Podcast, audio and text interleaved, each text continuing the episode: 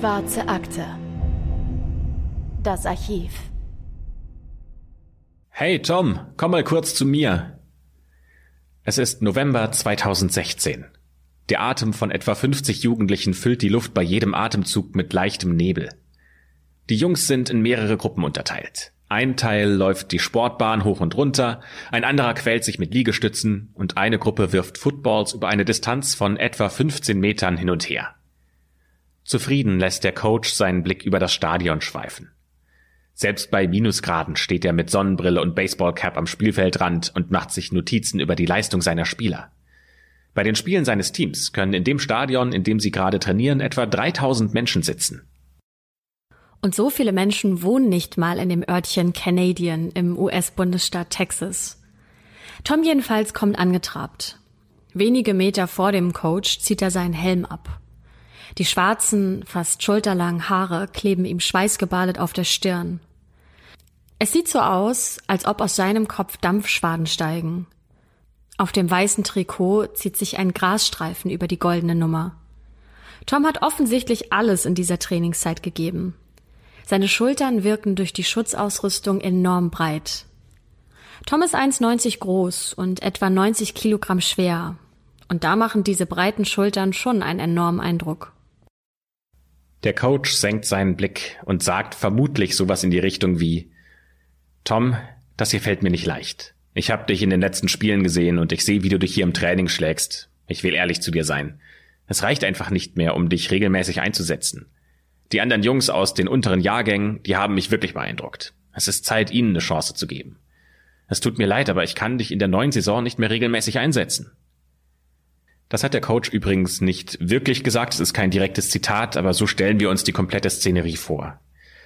Eine Ansage wie diese muss dem Coach wirklich schwer fallen. In den vergangenen beiden Jahren ist Tom mit seinem Team, den Canadian Wildcats, Highschoolmeister geworden. Tom war hier auch ein wichtiger Bestandteil des Teams, auch wenn er hier eher Ersatzspieler war statt tragende Säule des Teams. Sein Job ist es, sich in einem Mann gegen Mann Duell so lange wie möglich auf den Beinen zu halten, um dem Quarterback so viel Zeit wie möglich für einen präzisen Pass zu verschaffen. Erfolge wie diese sind es, die einen Coach mit seinem Team verbinden. Dementsprechend muss es für den Coach ziemlich schwierig gewesen sein, Tom aus dem Team zu nehmen. Tom allerdings reagiert gar nicht so niedergeschlagen, wie der Coach sich das eigentlich gedacht hat. Es ist okay für Tom, nicht in der ersten Reihe im Team zu stehen, aber wenn er dann zurücktreten soll, dann hat er eine Bitte. Er will in der zweiten Mannschaft spielen. Dann spielt er lieber regelmäßig mit seinem Team und steht da auf dem Platz, als in der ersten Mannschaft eigentlich nur noch beim Training dabei zu sein und in den Spielen kommt er nicht mehr zum Zug. Tom nimmt die Situation sportlich. Es liegt wahrscheinlich auch daran, dass Football für ihn eher ein nettes Hobby nebenbei ist. Denn der 18-Jährige, der ist nicht nur ein guter Footballspieler, sondern er übt auch für Hauptrollen im Theaterclub. Und in die Schauspielerei, da fließt sein ganzes Herzblut. Er hat als kleiner Junge schon zu Hause mit seiner Mutter und mit seinem Bruder gemeinsam Theater gespielt. Und die beiden waren damit total überfordert. Seine Mutter sagt, Tom wollte immer, dass sein größerer Bruder und ich in seinen Stücken mitspielen. Wir hatten keine Ahnung, was wir tun sollen. Er hat seine Rolle gespielt und uns dann vorgesagt, was wir sagen müssen. Wir haben versucht, mit ihm mitzuhalten. Dass in der Stadt Canadian ein junger Mann Schauspieler werden möchte, ist eher ungewöhnlich. Denn das Landleben sorgt dafür, dass sich die jungen Männer eher altmodisch wie echte Kerle fühlen wollen. Die meisten Jungs wollen Traktor fahren und bereiten sich auf ein Leben in der Landwirtschaft vor. Für Tom ist es aber wichtig, andere Menschen unterhalten zu können. Er ist in diesem Jahr zum Schulsprecher gewählt worden. Dafür muss man nicht die Lehrer bezirzen und sich freiwillig in der Schule einbringen.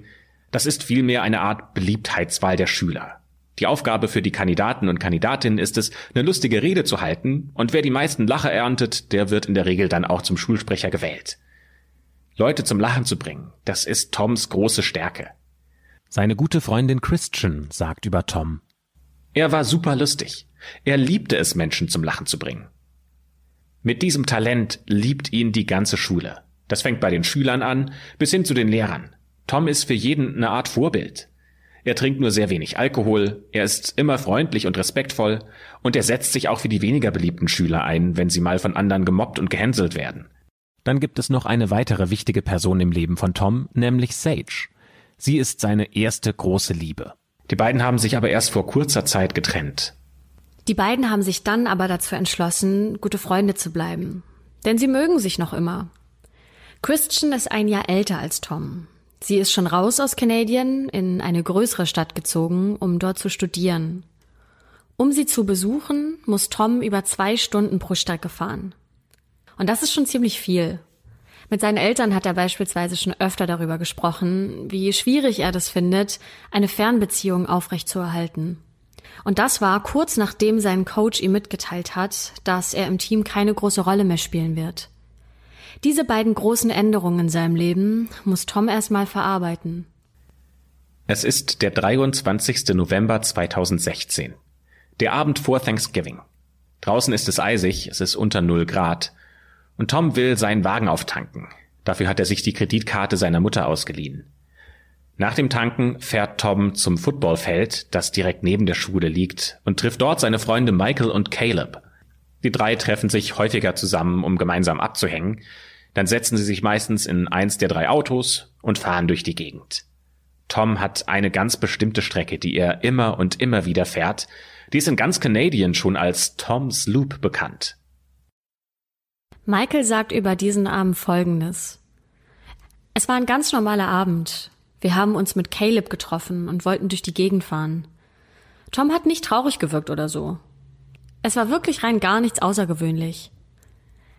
Wie immer macht Tom auch an diesem Abend so seine Scherze und gegen 20 Uhr wird Michael müde und möchte daher zurück nach Hause.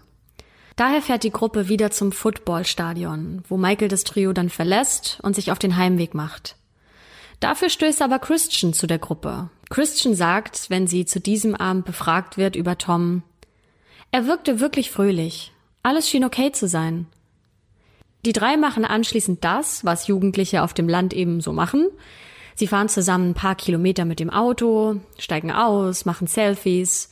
Sie versuchen in dieser texanischen Kleinstadt sowas wie Freiheit zu empfinden. Zwischen 23 Uhr und 23.15 Uhr kehren die drei zum Parkplatz zurück. Da verabschieden sie sich, jeder steigt in sein eigenes Auto und fährt davon. Das ist der letzte Zeitpunkt, an dem Tom lebend gesehen wurde. Von diesem Moment an ist der 18-jährige Junge, den wirklich jeder gerne mochte, verschwunden. Und eine ganze Kleinstadt verstrickt sich in Gerüchte und einen Kleinkrieg zwischen zwei Ermittlern, der über Jahre anhalten wird. Gibt es in diesem Chaos eine wirkliche Chance herauszufinden, was mit Tom passiert ist? Das erzählen wir euch in der heutigen Folge und damit willkommen zurück zu einer neuen Folge der Schwarzen Akte, wie immer mit Anne. Hallo. Und mein Name ist Christopher. Weil uns immer noch so viele Leute dazu fragen, dachten wir, sprechen wir da noch mal ganz kurz drüber. Und zwar geht es um das Abo, was ihr bei Apple Podcast abschließen könnt.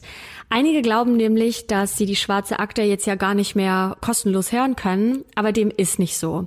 Denn alle Leute, die die Akte ein bisschen früher hören möchten, nämlich schon am Samstag und die keine Werbung in den Folgen haben möchten, die können dieses Abo bei Apple Podcast abschließen. Und für alle anderen ändert sich gar nichts. Ihr könnt unsere Folgen natürlich weiterhin kostenlos hören bei Spotify, auch bei Apple Podcast natürlich. Ihr müsst dieses Abo nicht abschließen. Oder bei Deezer, bei Amazon Music, überall, wo es Podcasts gibt, könnt ihr die Akte natürlich weiterhin kostenfrei hören. Ich glaube, ich habe auch verstanden, warum viele glauben, dass wir ähm, tatsächlich jetzt ein Pflichtabo einführen würden. Es liegt meiner Meinung nach wahrscheinlich daran, dass es ein bisschen schwierig ist, bei Apple zu erkennen, bei Apple Podcast, wenn man mit dem Handy hört, ob jetzt die neue Folge quasi eine Abo-Folge ist, also erst in zwei, drei Tagen freigeschaltet wird, oder ob äh, die Folge schon frei für alle zu hören ist. Da habe ich letztens auch mal draufgeklickt und äh, wollte mir anschauen, wie das aussieht, wenn man dann äh, mit seinem eigenen Handy sich das anschaut. Und mir wurde auch angezeigt, dass ich die aktuelle Folge nicht hören darf, weil ich kein Abo abgeschlossen habe.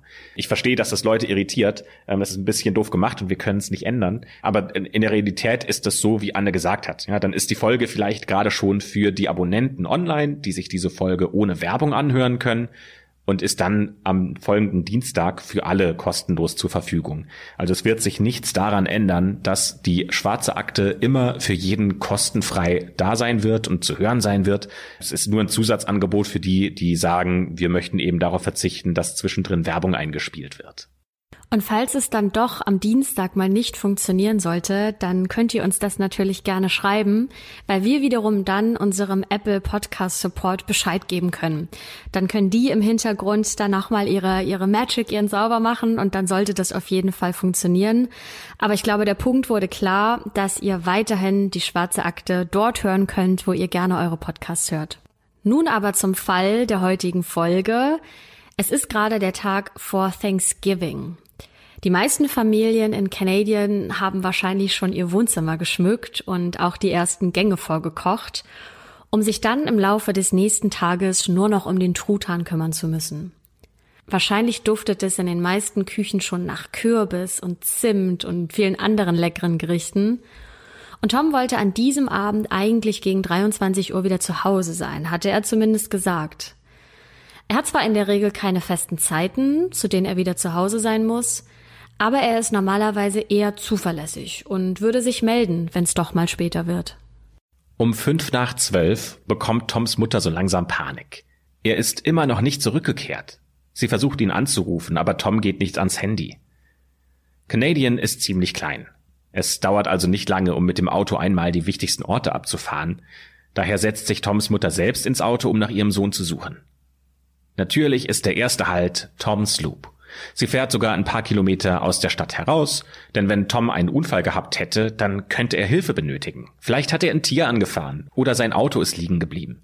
Vielleicht benötigt Tom sogar selbst ärztliche Hilfe und es ist wichtig, dass ihn so schnell wie möglich jemand entdeckt, damit er nicht an den Folgen von einem Unfall zum Beispiel verstirbt. Aber leider bleibt die Suche erstmal erfolglos.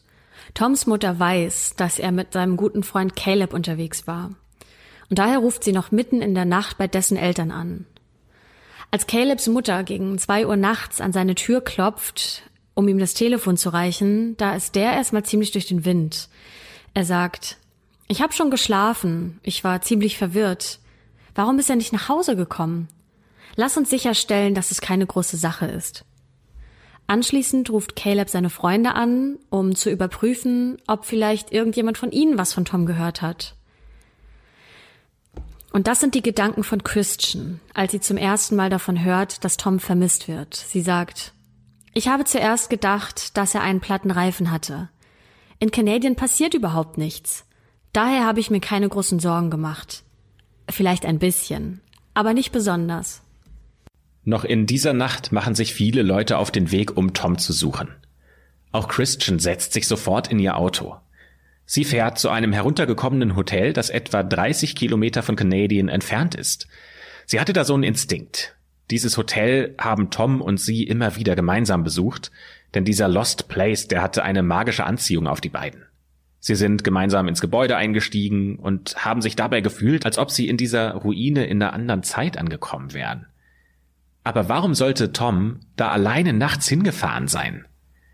Auch Christian weiß nicht, was er da machen wollte, aber zumindest hat sie dieses Gefühl. Aber als sie dort eintrifft, da findet sie am Hotel keine Spur von Tom. Also hier ist er schon mal nicht. Gegen 2.30 Uhr morgens ruft Toms Mutter dann die Polizei an und meldet ihren Sohn als vermisst. Der Sheriff macht sich auch sofort auf den Weg zu ihnen und der findet eine Sache sofort merkwürdig. Er sagt, als ich dort ankam, haben sie mich gesehen und draußen empfangen. Sie haben mich nicht hereingebeten. Daher haben wir im Garten etwa 15 Minuten lang gesprochen. Wo er gewesen ist und was sie schon unternommen haben, um ihn zu finden. Vielleicht hat sich jetzt der ein oder andere gefragt, was denn jetzt hier so Besonderes passiert ist. Es ist deswegen etwas merkwürdig, weil die Außentemperatur unter dem Gefrierpunkt ist. Das heißt, die Familie und der Sheriff müssen draußen im Garten richtig gefroren haben bei den Temperaturen. Warum sie nicht drinnen gesprochen haben, das wissen wir leider nicht. Fest steht allerdings, dass Tom nicht aufzufinden ist. Die Suche geht weiter bis in die frühen Morgenstunden. Und das nicht nur in Autos, sondern auch aus der Luft. Denn Christians Vater, der besitzt einen Helikopter und die beiden fliegen über Canadian, um zu schauen, ob sie Toms Auto erspähen können. Gegen 8.30 Uhr sehen die beiden dann etwas, das die Ermittlungen einen ganzen Schritt nach vorne bringt. Die können nämlich aus der Luft das Auto von Tom sehen. Das melden sie sofort der Polizei. Das Auto steht etwa fünf Kilometer von seinem Elternhaus entfernt in der Nähe eines Klärwerks. Warum er sein Auto hier abgestellt hat, das kann sich keiner erklären. Christian sagt, ich fand das sehr komisch. Ich kannte den Spot nicht. Ich bin mir ziemlich sicher, dass Tom diesen Ort auch nicht kannte. Das hat mir Sorge gemacht. Die Polizei fängt daraufhin sofort mit den Untersuchungen an. Und was hier sofort auffällt, ist, dass wichtige Gegenstände fehlen, die Tom bei sich getragen hatte. Sowohl sein Handy als auch sein Rucksack sind verschwunden. Und auch die Schlüssel hat Tom mitgenommen. Allerdings kann die Polizei zwei Dinge entdecken, die jedem in Canadian große Sorgen bereiten. Das eine ist eine Patronenhülse. Und sie kann nicht von Tom selbst stammen, denn er hatte gar keinen Zugriff auf eine Waffe. Das andere ist eine ganz kleine Blutspur an der Fahrertür. Und vor dem Auto sind außerdem noch frische Fußspuren zu sehen. Die Polizei lässt daraufhin sofort Spürhunde die Fährte aufnehmen. Und die Hunde führen das Ermittlerteam an einen Fluss, den Canadian River. Aber hier endet die Spur und Tom kann nicht gefunden werden. Die Polizei beschlagnahmt den Wagen und leitet eine intensive Untersuchung ein. Zumindest glaubt das die Familie von Tom. Die sind aber dann ziemlich verwundert, als noch am gleichen Tag abends die Polizei vor ihrer Haustür steht und sagt, hier haben Sie den Wagen wieder zurück. Die Ermittlungen am Wagen sind abgeschlossen und der Sheriff ist mit seiner Arbeit zufrieden. Er sagt, er hätte nichts gefunden, das auf ein Verbrechen hinweist oder das dabei weiterhelfen könnte, Tom zu finden. Er versteht die Aufregung nicht, als ihm einige Bewohner von Canadian vorwerfen, dass er nicht gründlich genug arbeitet und sagt, Menschen verstehen nicht, dass man von einem Auto nicht Fingerabdrücke nehmen kann, das so dreckig ist. Wir haben alles durchgesehen. Es war unmöglich, einen Fingerabdruck zu nehmen. Wir haben alles durchsucht. Toms Bruder jedenfalls ist richtig sauer. Denn wie alle anderen glaubt auch er, dass der Sheriff schlampig gearbeitet hat. Selbst wenn er in diesem Moment keinen wichtigen Hinweis finden konnte. Am Ende des Tages könnte das Auto ein Beweisstück sein. Toms Familie ist sich sicher, dass das Auto eigentlich noch bei der Polizei bleiben müsste. Toms Bruder möchte sicher gehen, dass die Polizei nichts übersehen hat und dreht das Auto deswegen selbst auf links. Er durchsucht alles gründlich, doch auch er findet leider keine Spur, die zu Tom führen könnte. Der Bruder sagt, wir haben uns umgeschaut, ob es irgendeinen Beweis gibt. Wir haben nichts gefunden.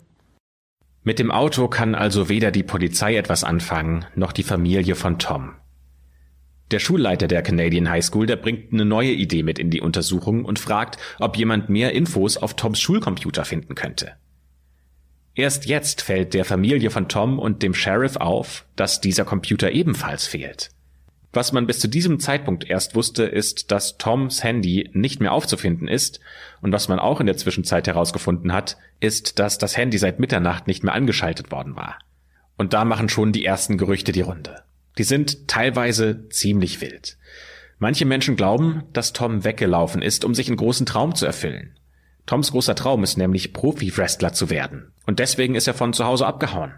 Sie glauben, dass Tom das Auto unter den Bäumen am Klärwerk abgestellt hat und sich von dort aus zu Fuß auf die Reise gemacht hat, um da ein neues Leben zu beginnen. Tom soll sich ihrer Meinung nach auf den Weg zu einer Wrestling-Schule begeben haben. Andere Menschen wiederum sind sich sicher, Tom hatte eine sexuelle Beziehung zu einem älteren Mann außerhalb von Canadian und sie glauben, dass Tom seinen Wagen dort abgestellt hat und dort von seinem Liebhaber abgeholt wurde. Andere wiederum glauben, dass Tom von einer Motorradgang entführt und umgebracht wurde. Niemand weiß, was wirklich mit Tom geschehen ist, aber jeder hat seine eigene Meinung.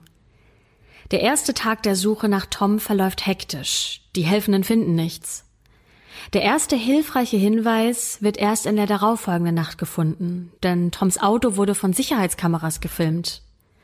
Auf diesen Videoaufnahmen ist zu sehen, dass Tom in der Nacht des Verschwindens durch die ganze Stadt gefahren ist.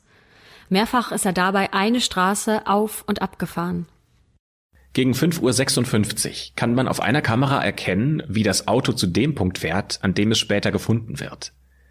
Das Kuriose dabei ist, zu diesem Zeitpunkt haben doch seine Eltern und Freunde schon längst nach Tom gesucht. Das muss ein extremer Zufall gewesen sein, dass er nicht in dieser Suche aufgefallen ist. Er hatte zu diesem Zeitpunkt sein Handy auch schon ausgeschaltet. Aber gehen wir mal davon aus, dass er tatsächlich freiwillig verschwinden will. Warum fährt er denn dann noch nachts durch die Straßen der Stadt? Wonach hat er gesucht? Und warum ist er nicht nach Hause gefahren? Also diese Bilder, die werfen erstmal mehr Fragen auf als Antworten. Was die Kameras übrigens auch nicht eingefangen haben, ist der Punkt, an dem die Person, die das Auto fährt, aussteigt. Und wir sagen hier ganz bewusst nicht, dass es Tom ist, der am Steuer sitzt, denn auf keinem Bild ist zu erkennen, wer das Auto fährt. Nachdem die Information die Gerüchteküche von Canadian erreicht hatte, glauben viele Bewohner, dass es nicht Tom war, der hier durch die Straßen gefahren ist.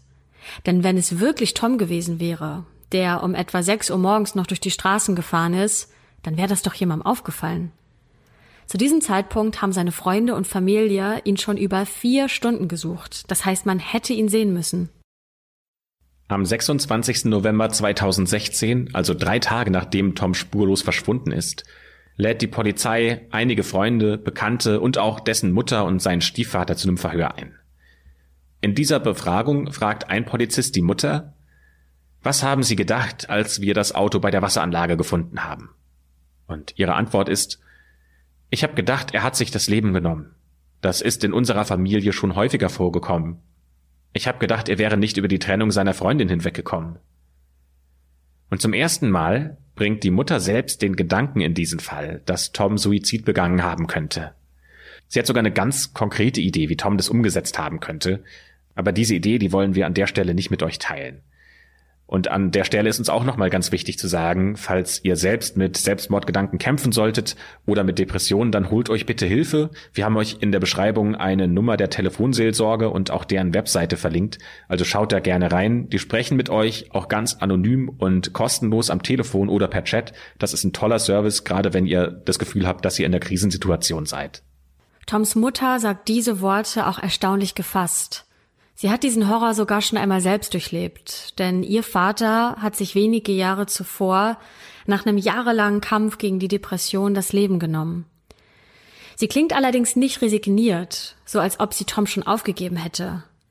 Ihr ist vielmehr anzumerken, dass sie Hoffnung hat, dass dieser Fall am Ende gut ausgeht. Sie hat eine andere Vermutung. Toms Mutter weiß, dass es der große Traum ihres Sohnes war, als professioneller Wrestler durchzustarten. In diesem Sport haben sich seine große Liebe zur Unterhaltung und seine sportlichen Ambitionen vereint. Vielleicht ist Tom also abgehauen, um an einem Wrestling-Camp teilzunehmen. Seine Mutter sagt dazu, mein Bauchgefühl sagt mir, dass er nicht weit entfernt ist. Nach dieser Befragung äußert sich die Polizei besorgt, denn der Sheriff ist sich nicht sicher, ob Toms Mutter wirklich alles gesagt hat, was sie weiß. Im Podcast Tom Browns Body äußert sich der Sheriff folgendermaßen. Ich war überrascht, dass sie diese Dinge gesagt hat. Wenn ihr Sohn nicht nach Hause kommt, ist das Erste, was sie den Behörden erzählt, dass ihr Sohn sich das Leben genommen hat und sogar wie er es durchgeführt hat? Da muss es einen anderen Hintergrund geben.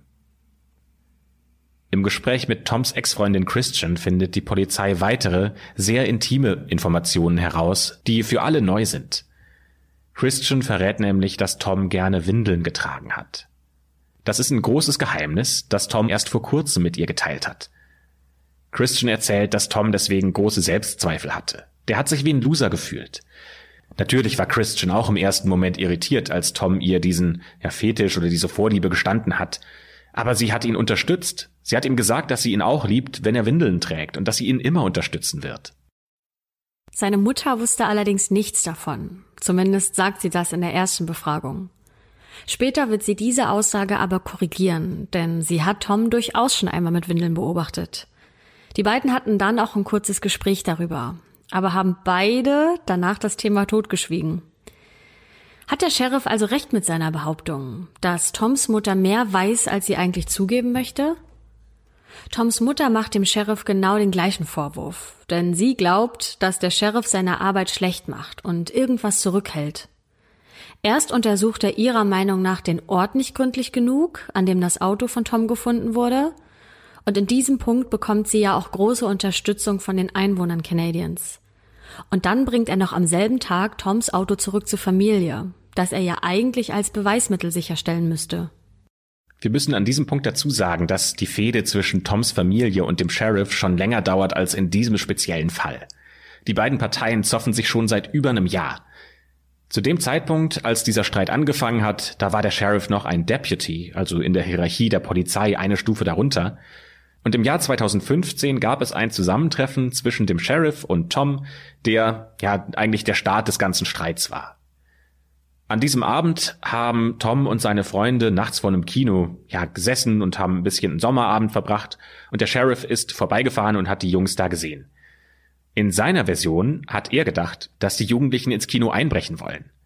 Deswegen hält er an und er will sie nach Hause schicken und ihnen eine Verwarnung aussprechen. Sie sollen alle ihre Eltern anrufen, die sollen sie abholen und sie sollen gestehen, dass sie von der Polizei aufgeschnappt wurden.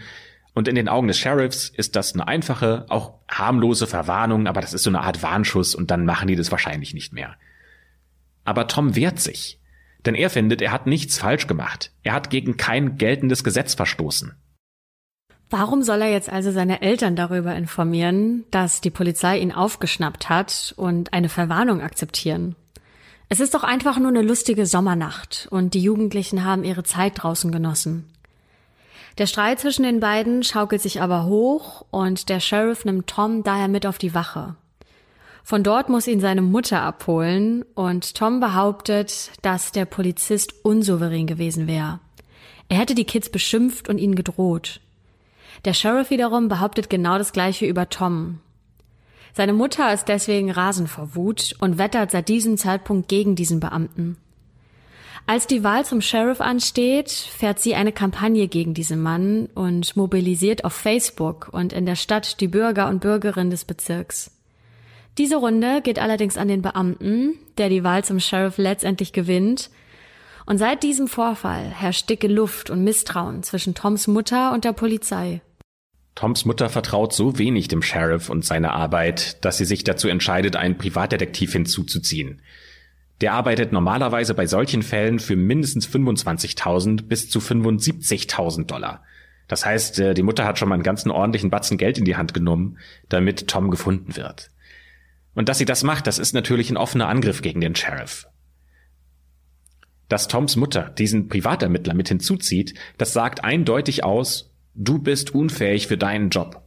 Und dass dann die Stimmung zwischen diesen beiden Ermittlern von Beginn an unter keinem guten Stern steht, ist natürlich nicht verwunderlich. Beide stehen für jeweils eine Seite, in die sich auch die Bewohner von Canadian aufspalten. Der Sheriff ist der festen Überzeugung, Tom war homosexuell und die Windeln, die hat er als Fetisch getragen. Wahrscheinlich ist er weggelaufen und lebt mit seinem Freund irgendwo in einem anderen Teil der USA. Und wenn er bereit ist, dann wird er sich schon wieder melden. Der Sheriff ist sich ziemlich sicher, dass das so abgelaufen ist. Er sagt nämlich, dass diese Information, das, was wir euch gerade erzählt haben, dass er das von Toms Freunden erzählt bekommen hätte. Egal was passiert ist, der Sheriff ist der festen Überzeugung, es gibt kein Verbrechen, das es hier zu lösen gilt. Toms Mutter ist schockiert. Dass Tom mit einem anderen Mann durchgebrannt ist, das kann sie sich nicht vorstellen. Schließlich hat niemand von Toms Freunden je mit ihr darüber gesprochen. Auch nach seinem Verschwinden nicht. Der Sheriff behauptet, dass ihr Sohn sie eben einfach angelogen habe. Und der Privatermittler wiederum glaubt fest daran, dass Tom ermordet wurde. Er hat nach seinen ersten Gesprächen mit Freunden von Tom und den Informationen, die ihm von der Polizei übermittelt wurden, folgende Theorie. Tom habe an dem Abend, bevor er verschwunden ist, noch jemanden getroffen, den er kannte. Und diese Person hat ihn umgebracht, seinen Körper vergraben und sein Auto versteckt. So glaubt der Privatermittler. Das Problem an der ganzen Situation, beide stützen ihre Theorien auf, ja, eigentlich nichts. Es gibt ja keine Spur. Es gibt nichts, was dabei hilft, diesen Fall aktuell aufzuklären. Der erste wirklich hilfreiche Hinweis, der wurde dann allerdings weder vom Sheriff noch vom Privatermittler geliefert. Der Hinweis, der weiterhilft, der kommt von einem Elektriker. Es ist der 1. Februar 2017. Amazing Grace klingt durch die Kirche in Canadian. Tom ist zu diesem Zeitpunkt schon über drei Monate verschwunden. Die Kirche veranstaltet einen Gedenkgottesdienst für Tom. Nach dem Gottesdienst macht ein Gerücht rasend schnell die Runde. Dieser Elektriker hat vier Meilen östlich der Stadt einen Rucksack gefunden. Er ist rot und schwarz, genau wie der Rucksack von Tom. Dieser Rucksack ist dem Elektriker schon einige Wochen zuvor aufgefallen, aber da kannte er den Fall von Tom noch nicht und er hat sich nichts dabei gedacht. Werbung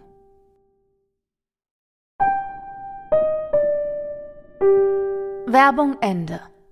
Erst als er von dem verschwundenen jungen Mann gehört hat, hat er sich diesen Rucksack, der irgendwo in der Wildnis lag, genauer angesehen.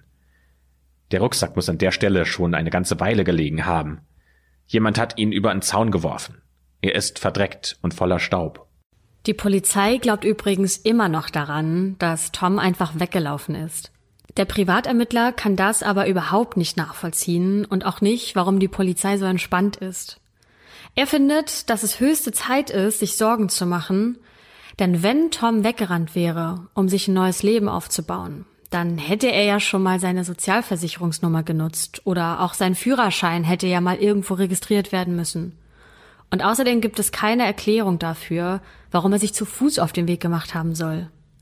Toms Mutter erzählt dazu auch, dass er nicht mal von der Couch bis zum Kühlschrank gelaufen wäre. Und der Privatermittler geht sogar noch einen Schritt weiter. Er sagt, er ist sich nicht nur sicher, dass es sich um ein Verbrechen handelt, er hat sogar schon Verdächtige. Ja, der Privatermittler glaubt nämlich, es gibt einen Highschool-Studenten, der mehr wüsste. Da lässt er sich allerdings nicht in die Karten schauen, wen er meint und welche Informationen ihn zu diesem Schluss gebracht haben. Aber diese Aussage sorgt für eins, nämlich, dass der Streit zwischen dem Sheriff und dem Privatermittler quasi in die nächste Runde geht. Und diese Runden, die werden öffentlich geführt. Beide sind nämlich regelmäßig Gast in der lokalen Radiostation, um ihre Sicht der Dinge zu erläutern und dem jeweils anderen schlechte Ermittlungen zu unterstellen. Diese Diskussion sorgt dafür, dass der öffentliche Druck auf den Sheriff steigt. Klar, der will nicht als der faule Sheriff dastehen, dem ein großes Verbrechen durch die Lappen geht, und deswegen ordnet der weitere Untersuchungen an.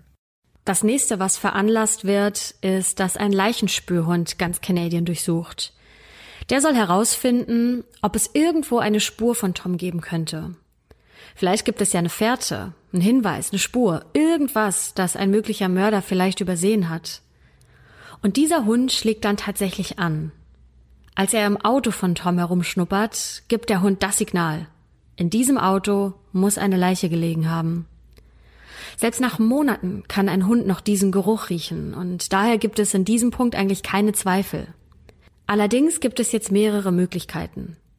Es könnte zum Beispiel sein, dass jemand, der mit einer Leiche Kontakt hatte, in diesem Auto saß. Und dabei muss es sich nicht zwangsläufig um Toms Leiche handeln. Es lässt sich also nicht zu 100 Prozent sagen, ob Tom hier tot im Auto lag oder nicht. Es gibt nur ein erstes Anzeichen. Dieser Fund, der bringt auf jeden Fall neue Gerüchte in den Umlauf. Jeder in Canadian hat eine Meinung, wer der Täter sein könnte und wie dieser Mord vonstatten gegangen sein könnte. Einer der häufig genannten Verdächtigen ist Michael. Das ist einer der Freunde, mit denen Tom den letzten Abend vor seinem Verschwinden verbracht hat. Michael ist ein Typ, der gerne trinkt, gerne Party macht, der raucht und vertickt Gras. Das ist im biederen Süden nicht gerne gesehen. Michael ist ein Querulant, dem einige Menschen aus der Gemeinde einen Mord zutrauen würden. Eine andere Geschichte, die gerne verbreitet wird.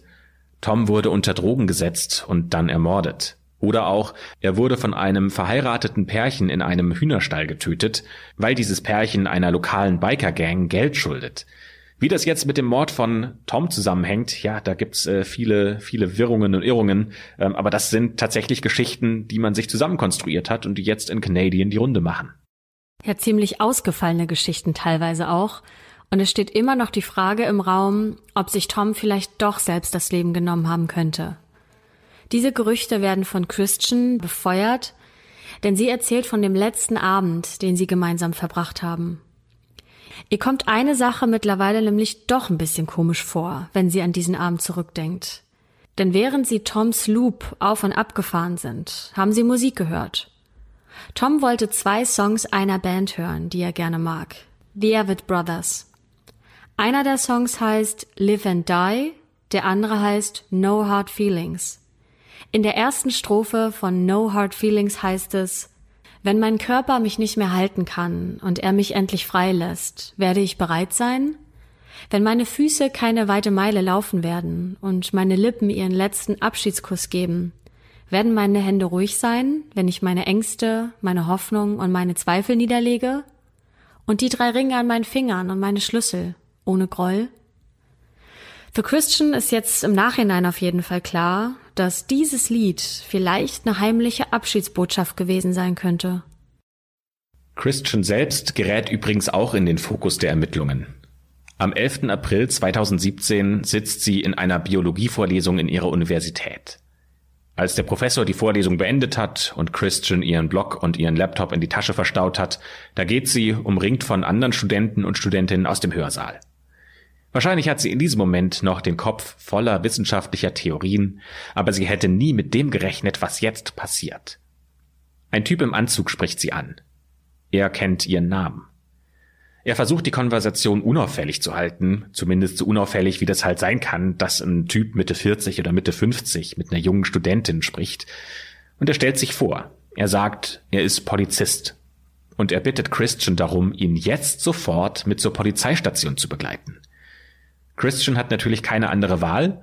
Die beiden gehen raus aus der Universität und der Polizist begleitet sie zu einem Auto.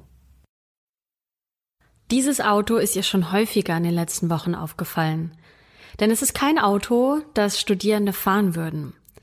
Wenn man wenig Geld zur Verfügung hat, dann ist man froh, wenn die eigene Schrottkarre morgens überhaupt anspringt. In diesem Moment macht es bei ihr Klick und Christian versteht, was passiert ist. Denn sie wurde schon seit Wochen beobachtet. Die Polizei hat nur auf den passenden Moment gewartet. Christian wird also zur Polizeiwache gebracht und zwei Männer stellen ihr hier jetzt Fragen. Einer der beiden stellt sich als Mitarbeiter des FBIs vor. Die beiden Beamten erklären ihr, warum sie überhaupt verhört wird. Der Grund dafür ist etwas komplexer. Christian hat SMS mit einem Typen aus Denver hin und her geschrieben. Und dieser Typ ist ein sehr guter Freund einer sehr guten Freundin von Tom. Die Theorie der Polizei lautet jetzt wie folgt. Tom ist in Denver und benutzt das Handy dieses Typen, um weiterhin unauffällig Kontakt mit Christian halten zu können. Christian wiederum muss ihr Handy jetzt zur Untersuchung abgeben und mehrfach schildern, was seit dem Verschwinden von Tom passiert ist. Christian sagt, dass sie die ganze Prozedur geduldig über sich ergehen ließ. Sie hat genau das gemacht, was die beiden Beamten von ihr verlangt haben. Aber die beiden Männer glauben ihr nicht. Einer der beiden Polizisten behauptet, dass sie lügt und dass sie noch mehr wissen müsse, als sie sagt. Das ganze Verhör geht über vier Stunden lang, erst dann darf sie wieder nach Hause. Christian ist da am Boden zerstört. Die hat Angst, die traut sich nicht mehr ihr Telefon zu benutzen und auch mit ihren Eltern zu telefonieren, weil sie glaubt, die Polizei, die hätte ihr Handy jetzt verwanzt und alles, was sie erzählt, wird protokolliert und abgehört. Auch Caleb muss sich einer ähnlichen Prozedur unterziehen, Caleb ist einer der Freunde, mit denen Tom den letzten Abend, als er noch gesehen wurde, verbracht hat und der Freund, bei dem Toms Mutter zuerst angerufen hat, als sie gemerkt hat, dass Tom nicht mehr nach Hause kommt. Aber an der Stelle scheinen die Ermittlungen zu stocken. Es gibt kein Indiz dafür, dass sowohl Caleb als auch Christian etwas mit dem Verschwinden zu tun haben könnten. Und generell, es gibt einfach kein Indiz dafür, was mit Tom passiert sein könnte. Im September 2017 Mittlerweile ist Tom seit zehn Monaten verschwunden, kommt frischer Wind in die Ermittlungen. Der Privatermittler, den Toms Mutter engagiert hat, der bekommt einen Anruf von einer Frau. Und diese Frau liefert Informationen, die eigentlich nur ein Ermittler kennen kann. Oder jemand, der dem Ermittlerteam sehr nahe steht. Die Frau behauptet, dass sie ein Gespräch mitgehört hätte, das definitiv nicht für ihre Ohren bestimmt war. Der Privatermittler schreibt auch hastig alles mit, was die Frau ihm da gerade schildert. Und neben all diesen Informationen notiert er sich OMG, OMG, also Oh mein Gott. Der Privatermittler lässt sich nicht in die Karten schauen, was genau ihm diese Frau erzählt hat. Er verrät nur so viel. Diese Frau sagt, dass der Rucksack von Tom von einem der Täter bewusst an dem Ort abgelegt wurde, an dem er gefunden wurde. Hier wäre Tom nicht gestorben. Hier sollte nur der Rucksack gefunden werden. Für den Privatermittler ist das auf jeden Fall der Startschuss, jetzt noch mehr Informationen zu sammeln. Diese Frau hat sensible Informationen aus dem Kreis der Ermittlungen. Das bedeutet, ein Polizist könnte involviert sein. Dann könnte es doch auch sein, dass die Polizei bewusst Beweise übersehen hat, als sie den Wagen von Tom untersucht haben. Der Privatermittler startet jetzt eine Suche mit Freiwilligen auf eigene Faust. Irgendwas muss man doch an dem Ort, an dem das Auto stand, noch finden können. Vielleicht seine Brille, vielleicht Schlüssel, irgendwas. Niemand in Canadian weiß von dieser Aktion. Selbst die Freiwilligen kriegen erst kurz vor dem Start den genauen Treffpunkt genannt. Der Privatermittler möchte verhindern, dass seine Aktion manipuliert wird. Und so in den frühen Morgenstunden fangen dann die Freiwilligen an, diese Gegend zu durchsuchen. Diese Suche dauert gerade einmal sechs Minuten und dann ertönt ein Schrei einer Frau durch den Morgenhimmel. Denn sie hat was gefunden. Ein iPhone. Und dieses iPhone hat die gleiche Farbe wie das Smartphone von Tom. Aber das sieht noch ziemlich gut aus. Gar nicht so, als ob es schon fast ein Jahr lang in der Wildnis gelegen hätte. Der Privatermittler glaubt eher, dass es jemandem aus der Tasche gefallen ist. Denn obwohl es in den letzten Wochen viel geregnet hat, gibt es keine Wasserschäden an diesem Telefon. Es wird jetzt zum FBI zu einer weiteren Untersuchung geschickt und während der Privatermittler auf das Ergebnis warten muss, untersucht er das Auto von Tom mit Schwarzlicht. Damit lassen sich nämlich Blutspritzer besser erkennen. Und das war ein Volltreffer, denn er sagt, das Auto leuchtete wie ein Weihnachtsbaum, da war überall Blut. Und das bestätigt den Verdacht, dass Tom umgebracht worden sein könnte. Aber die Suche nach dem Täter macht es noch immer nicht einfacher. Aber wobei es hilft, ist, äh, neue Gerüchte zu finden. Denn mittlerweile hat die Gerüchteküche ein neues Ziel gefunden. Den Sheriff. In der Stadt erzählt man sich, dass er eine sexuelle Beziehung zu Tom gehabt haben soll. In anderen Gesprächen, die hinter vorgehaltener Hand geführt werden, ist er Teil eines Kinderverkaufsrings. Den Sheriff belasten diese Gerüchte extrem. Der sagt, ich habe mich noch nie so schlecht gefühlt. Die Leute schreiben so viel auf Social Media und sie wissen gar nicht, was abgeht. Sie hören nur ein Gerücht und fällen ihr Urteil. Sie verurteilen mich und ich weiß nicht mal warum. Wir können zumindest sehr genau sagen, warum die Bewohner und Bewohnerinnen von Canadian dem Sheriff misstrauen, denn der Privatermittler und Toms Mutter, die nutzen jede Gelegenheit, um seine Autorität in Frage zu stellen. Eine Gelegenheit, bei der der Privatermittler im Radio über den Sheriff wettert, ist das Ergebnis der FBI-Untersuchung des iPhones. Das passiert am 12. Januar 2018, denn das iPhone gehört auf jeden Fall Tom. Und hier die Theorie des Privatermittlers. Der Mörder hat Tom das Handy abgenommen, ausgeschaltet und bei sich zu Hause versteckt. Als er mitbekommen hat, dass der Privatermittler die Suche mit den Freiwilligen gestartet hat, hat er vorher dort das Handy platziert. Der Privatermittler ist sich hier ganz sicher. Er sagt, Jemand hat da gedacht, oh Mist, die geben nicht auf. Das ist Paranoia. Besonders von einer jüngeren Person erwarte ich das. Wer ist so dumm und wirft ein Handy auf die Straße und erwartet, dass wir denken, oh, da ist ein Handy. Das ist amateurhaft. Und hier ist der Punkt, weswegen der Privatermittler so kritisch gegenüber der Polizei ist. Denn das große Ziel vom Privatermittler war, diese Suche so geheim wie möglich zu halten. Die einzigen, die davon im Vorfeld Bescheid wussten, war die Polizei. Der Privatermittler spricht das nicht so direkt aus, aber der Subtext von dem, was er erzählt, ist klar. Er ist sich sicher, dass jemand von der Polizei das Handy dort an diesem Ort kurz bevor die Suche begonnen hat, abgelegt hat. Er sagt, der Sheriff muss der Schuldige sein. Der Sheriff wiederum kontert die Behauptung und sagt, das Handy wäre vom Privatermittler absichtlich dort platziert, damit die Polizei doof aussieht. Es wäre bei dieser Suche dem Privatermittler nur darum gegangen, sein eigenes Ego zu befriedigen. Und die Reaktion des Privatermittlers darauf lässt dann auch wieder nicht lange auf sich warten. Im Podcast Tom Brown's Body sagt er, dieser Sheriff ist der schlechteste Beamte, den ich je getroffen habe, mit dem ich mich je auseinandergesetzt habe oder mit dem ich je zusammengearbeitet habe.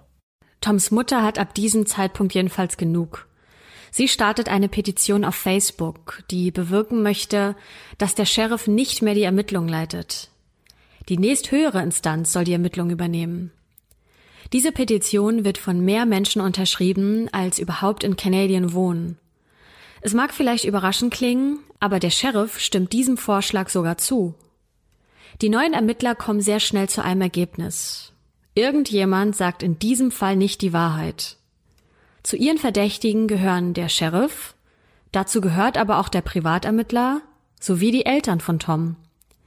Alle Personen, die in diesem Fall involviert sind, werden jetzt mit einem Lügendetektor verhört. Und das Ergebnis? Die Ermittler stellen folgende ziemlich krasse Theorie auf. Denn sie unterstellen Toms Eltern, dass sie Toms Leiche versteckt hätten. Die neuen Ermittler glauben, Tom hätte sich selbst das Leben genommen und seine Mutter hätte sich so sehr dafür geschämt, dass sie seinen Tod vertuschen wollte. Mit so einem Vorwurf muss man als trauernde Familie auch erstmal klarkommen. Der Sheriff wird ebenfalls befragt. Der ist bei seiner Befragung auffällig nervös. Er findet, das wäre auch gar nicht so verwunderlich, denn sonst sitzt er ja auf der anderen Seite des Lügendetektors und diese Befragung, das ist das erste Mal für ihn. Klar wäre er da nervös. Die Fragen, die er dann beantworten soll, findet er extrem unfair. Zum Beispiel, sind sie in das Verschwinden von Tom verwickelt? Die Antwort vom Sheriff ist, ja, aber ich gebe keine weiteren Antworten. Der Grund dafür ist, Natürlich ist er seiner Meinung nach als der ehemals leitende Sheriff in diesen Fall verwickelt. Er hat doch das Verschwinden von Tom untersucht. Er muss mit Ja antworten. Und der Sheriff ist der Überzeugung, dass bei allen Fragen, die ihm jetzt gestellt werden, der Lügendetektor grillen wird und ihn als Lügner darstellt. Deswegen verweigert er alle weiteren Antworten. Das ist natürlich ein gefundenes Fressen für den Privatermittler und auch für Toms Mutter, die beide dem Sheriff unterstellen, dass er nur deswegen nicht antworten will, weil sonst seine Tarnung auffliegt und klar ist, dass er für Toms Verschwinden und möglicherweise dessen Tod verantwortlich ist. Am 9. Januar 2019 gibt es wieder eine Wendung in dem Fall. Tom ist jetzt schon seit über zwei Jahren verschwunden.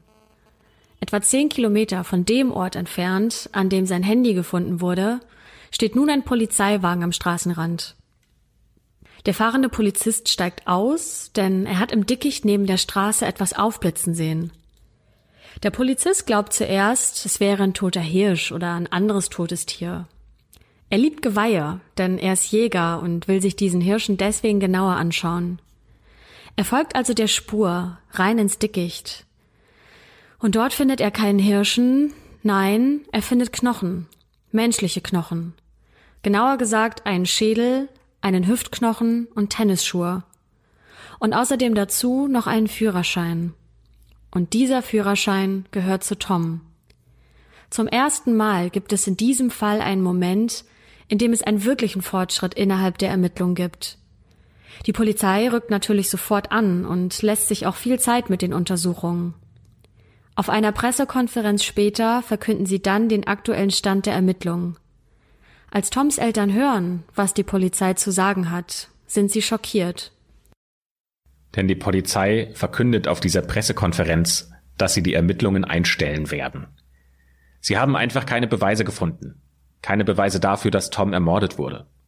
Es gibt auch keine Beweise dafür, dass er sich selbst das Leben genommen hat. Es gibt nur einen einzigen neuen Hinweis, der auf Toms Handy gefunden wurde.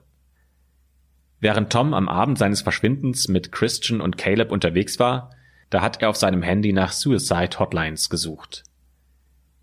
Tom hat keine dieser Hotlines angerufen. Diese Pressekonferenz ist natürlich ein Desaster für Toms Familie. Die hätten sich natürlich auch gewünscht, dass die Untersuchungen jetzt, wo neue Erkenntnisse da sind, intensiviert werden und dass der Tod von Tom aufgeklärt wird.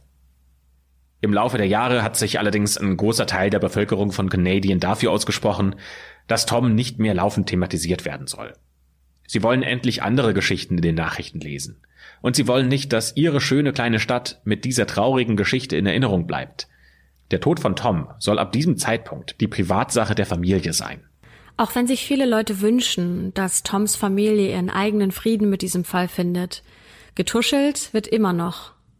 Eine Geschichte ist für uns dabei besonders hervorgestochen, denn nur wenige Wochen nach Toms Verschwinden hat sich der Vater von Toms gutem Freund Michael das Leben genommen. Er hat sich selbst erschossen mit einer 25 Kaliber Pistole. Und so eine Patrone einer 25 Kaliber Pistole wurde auch in Toms Auto gefunden. Für viele Menschen kann das kein Zufall sein. Deswegen vermuten sie, dass Tom eine Beziehung zu diesem Mann hatte, dem Vater seines Freundes. Ihre Theorie besagt, dass Tom die Beziehung aber nicht weiterführen wollte und der Mann ihn daraufhin umgebracht hätte. Wenige Wochen nach Toms Tod hätte er sich dann selbst das Leben genommen, weil er Toms Tod nicht ertragen konnte. Das ist natürlich nur reinste Spekulation und wir können diese Geschichte mit allen Informationen, die wir im Internet gefunden haben, weder bestätigen noch dementieren. Am 15. November 2019 hat dann der Sheriff eine wichtige Nachricht zu verkünden. Er wirft hin und gibt sein Amt ab. Ja, da habt ihr richtig gehört. Obwohl er seinen Ruf über viele Jahre hinweg verteidigen musste und eigentlich jetzt Ruhe in diesen Fall einkehren könnte, gibt der Sheriff auf. Und hier ist der Grund dafür. Er soll in seinen Reports Arbeitsstunden gefaked haben und deutlich mehr für die Arbeit an dem Fall aufgeschrieben haben, als er wirklich geleistet hat. Der Sheriff selbst sagt, das ist nur ein kleiner Papierkramfehler, da gibt's gar kein großes Problem, aber damit er jetzt Ärger vermeidet, nimmt er seinen Hut. Auch nach seinem Rücktritt vertritt der Sheriff die gleiche Meinung. Toms Mutter verheimlicht irgendwas. Er sagt, sie zeigt keine Emotionen, sie weint nicht, weil sie ihren Sohn nicht finden kann. Ich kann es kaum glauben, dass sie so kühl ist. Ich habe Angst vor ihr. Und die Antwort von Toms Mutter dazu lautet, er kennt mich nicht gut. Ich habe natürlich geweint, nur nicht vor ihm.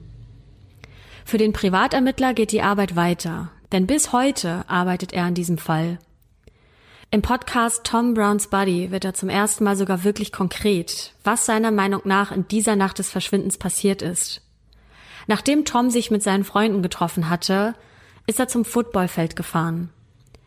Da haben sich immer wieder Jugendliche aus der Stadt getroffen. Er habe erst seinen Wagen vollgetankt und dann ist er dorthin gefahren, um eine Gruppe zu treffen. An diesem Abend hat ein Jugendlicher etwas, das er den anderen zeigen möchte, etwas Verbotenes denn einer dieser Jugendlichen hatte eine Waffe dabei. Und wenn man dem Privatermittler glauben kann, dann hat wohl jemand aus Spaß Tom durch die offene Beifahrertür die Waffe an den Kopf gehalten. Das soll eigentlich nur ein Witz gewesen sein, aber aus Versehen hat diese Person dann abgedrückt. Das passt für den Privatermittler auch ins Bild der Beweise. Denn er sagt, mit einer 25 Kaliber Pistole, da würde man gar nicht so viel Blut verspritzen, wenn man jemanden anschießt, wie mit anderen Waffen. Deswegen ist im Auto auch erstmal nicht so viel Blut zu sehen gewesen, erst dann, als Tom seiner Meinung nach im Kofferraum gelegen hat und dort vielleicht verblutet ist. Diese Jugendlichen haben dann aus Angst, weil sie Tom gerade getötet haben, einen Erwachsenen angerufen. Dieser Erwachsene hat dann wiederum den Sheriff angerufen und der wiederum hat sich eine Cover-up-Geschichte einfallen lassen. Das bedeutet, diese Person, wahrscheinlich der Vater von einem Jungen, der Tom erschossen hat, der muss extrem viel Einfluss haben. Für den Privatermittler ist klar, dass diese Person so viel Einfluss hatte, dass der Sheriff nicht ablehnen konnte. Er sagt, der Sheriff ist so ein politischer Anfänger, dass er selbst über seine eigenen Schnürsenkel stolpert. Und das ist ja schon extrem konkret. Das klingt sogar fast so, als ob er eine Person im Visier hätte, die er verdächtigt. Aber der Privatermittler sagt weder wen er verdächtigt, noch wie er auf diese Geschichte gekommen ist. Er sucht bis heute nach Beweisen. Und auch wenn Toms Mutter das abstreitet, das Thema Suizid ist nicht ganz vom Tisch. Tom ist in einer texanischen Kleinstadt groß geworden. Hier ist das Leben rau und konservativ. Und euch ist sicher aufgefallen, dass sich viele der Gerüchte um Toms mögliche Liebe mit mehreren Männern gedreht haben. Homosexualität ist in diesem Teil der USA eine Sünde. Und das bestätigt auch Toms Mutter in dem Podcast. Der Moderator fragt sie, wenn Tom Ihnen sagen würde, er ist homosexuell, hätten Sie damit Probleme? Und Toms Mutter antwortet, schwere Frage, wahrscheinlich schon, obwohl ich es gerne anders empfinden würde. Ich hätte ihm aber nichts angetan oder ihn verletzt. Wir hätten uns hingesetzt und darüber geredet. Und der Moderator fragt weiter, was hätten Sie mit ihm besprochen? Und die Mutter antwortet, wir hätten über Sünde gesprochen und darüber, was Sünde in der Bibel bedeutet. Ja, wir würden euch hier gerne noch den Fall weiter ausführen und euch sagen, was äh, jetzt die Ermittlungen ergeben haben. Aber der Status quo des Falls hat sich bis heute nicht geändert. Es gibt keine Beweise, die diesen Fall lösen können. Die Behörden haben diesen Fall eingestellt. Es gibt keine weiteren Ermittlungen mehr dazu. Nur der Privatermittler arbeitet weiterhin an dem Fall. Er ist sich sicher, dass es sich hierbei um einen Mord handelt. Er hat erst vor wenigen Wochen auf Facebook dazu geschrieben, wir werden nicht aufhören, bis Tom und seine Familie Gerechtigkeit erfahren haben. Auch Toms Mutter will nicht aufhören, die Wahrheit zu suchen. Sie sagt, ich bin nur eine Mutter, die ihre Söhne liebt und für Tom kämpft, so wie das jede andere Mutter auch getan hätte. Ich kann nicht aufgeben. Ich würde Tom enttäuschen. Das ist keine Option. Ich träume von Tom. Manchmal taucht er auf und ich frage ihn, was er gemacht hat und wo er war. Nicht einmal hat Tom in ihren Träumen geantwortet. In den sozialen Netzwerken sind die Meinungen übrigens gespalten. So schreibt ein User auf Facebook beispielsweise, ein blinder Zehnjähriger könnte zwischen den Zeilen lesen, dass der Sheriff nicht nur gelogen hat, sondern ihn auch ermordet hat. Die haben den Körper gefunden, weil sie um zwei Uhr nachts nach einem Hirschgeweih gesucht haben. Er hat Tom belästigt. Kommt schon, kontaktiert das FBI. Die würden sich gerne mit Polizeikorruption und Mord beschäftigen. Wiederum ein anderer User schreibt, nur um das klarzustellen. Michaels Vater hat sich mit einer 25 Kaliber erschossen. Das exakt gleiche Kaliber, das man auch in Toms Auto gefunden hat. Sieht hier niemand den Zusammenhang? Wir können euch leider auch nicht sagen, was jetzt hier wirklich in diesem Fall passiert ist. Wir können doch einen Bewohner Canadiens zu Wort kommen lassen, denn der sagt über diesen Fall. Hier ist das Problem. Es gibt viele Lügen da draußen. Es ist unmöglich zu sagen, wer lügt und wer nicht. Ich kann es selbst nicht sagen. Ich weiß nicht, wer lügt. Und obwohl viele Menschen über Tom gesprochen haben und glauben, dass nur sie die einzig wahre Theorie verbreiten und kennen, sagt Christian, ich glaube, dass er seine wahren Gefühle sehr gut verstecken konnte er hat immer eine Maske getragen. Viele Leute kannten ihn nicht wirklich. Sollte es tatsächlich irgendwann mal aufgeklärt werden, was mit ihm passiert ist und wer für seinen Tod verantwortlich ist, dann werden wir euch natürlich an dieser Stelle auch updaten und euch sagen, was die neuesten Erkenntnisse sind. Vielen Dank an dieser Stelle auch übrigens an Nakura, die unser Formular genutzt hat, das ihr auch in den Show Notes findet. Da könnt ihr gerne, wenn es Fälle gibt, die euch interessieren und die ihr spannend findet, uns die vorschlagen. Wir gucken uns das an und äh, nutzen dann natürlich gerne eure Vorschläge und Hinweise und freuen uns sehr, wenn ihr tatsächlich Dinge habt, von denen ihr sagt, hey, sprecht doch bitte mal darüber. Und auch danke an natürlich alle anderen, die bisher ihre Vorschläge eingereicht haben. Ähm, wir machen einen Podcast pro Woche. Da dauert es natürlich ein bisschen, bis wir die alle abgearbeitet haben. Aber seid sicher, wir sehen eure Vorschläge und sind da sehr dankbar für. Wenn ihr Fälle wie diesen übrigens mögt, dann äh, hört euch doch gerne auch die Folge 25 an. Da geht's um den Somerton Man.